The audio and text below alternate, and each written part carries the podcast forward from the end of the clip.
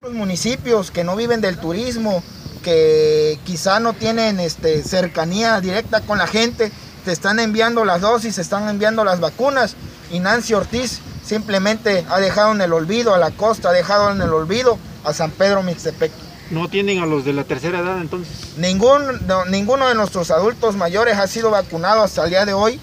Eh, se nos están muriendo elementos de seguridad pública porque hemos sido muy estrictos con la ciudadanía, el uso obligatorio de cubreboca y muchos de nuestros elementos hoy están hospitalizados, hoy están este, intubados con tanque de oxígeno. ¿Por qué? Porque no ha llegado una sola vacuna de Nancy Ortiz del gobierno federal. Sabemos que nuestro presidente de la República ha enviado vacunas a Oaxaca, pero queremos informarle que Nancy siempre nos ha hecho un lado. Los tiempos políticos ya pasaron y Nancy simplemente está beneficiando a personas de su ideología política. Bueno, este municipio es, es, priista, ¿no? Precisamente es emanado de un partido... Yo creo que en este momento no nos podemos decir que somos de un partido político. Hoy nos encontramos con diversos ciudadanos de los diferentes partidos políticos y exigimos vacunas para todos los ciudadanos. Los tiempos políticos quedan atrás, se tocan en otro lado.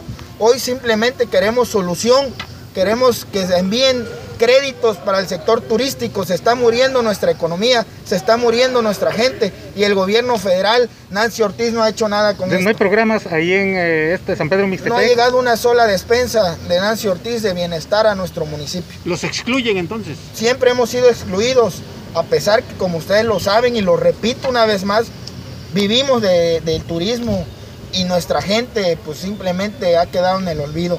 Hemos ingresado papeles porque hemos venido en diversas ocasiones a estas instalaciones en son de paz y hemos firmado minutas de acuerdo créditos a la palabra de la mujer, créditos para el sector turístico, créditos COVID y no ha llegado uno solo a nuestro destino turístico, a nuestro municipio. Entonces, hoy tampoco están programados para la vacunación de adultos mayores.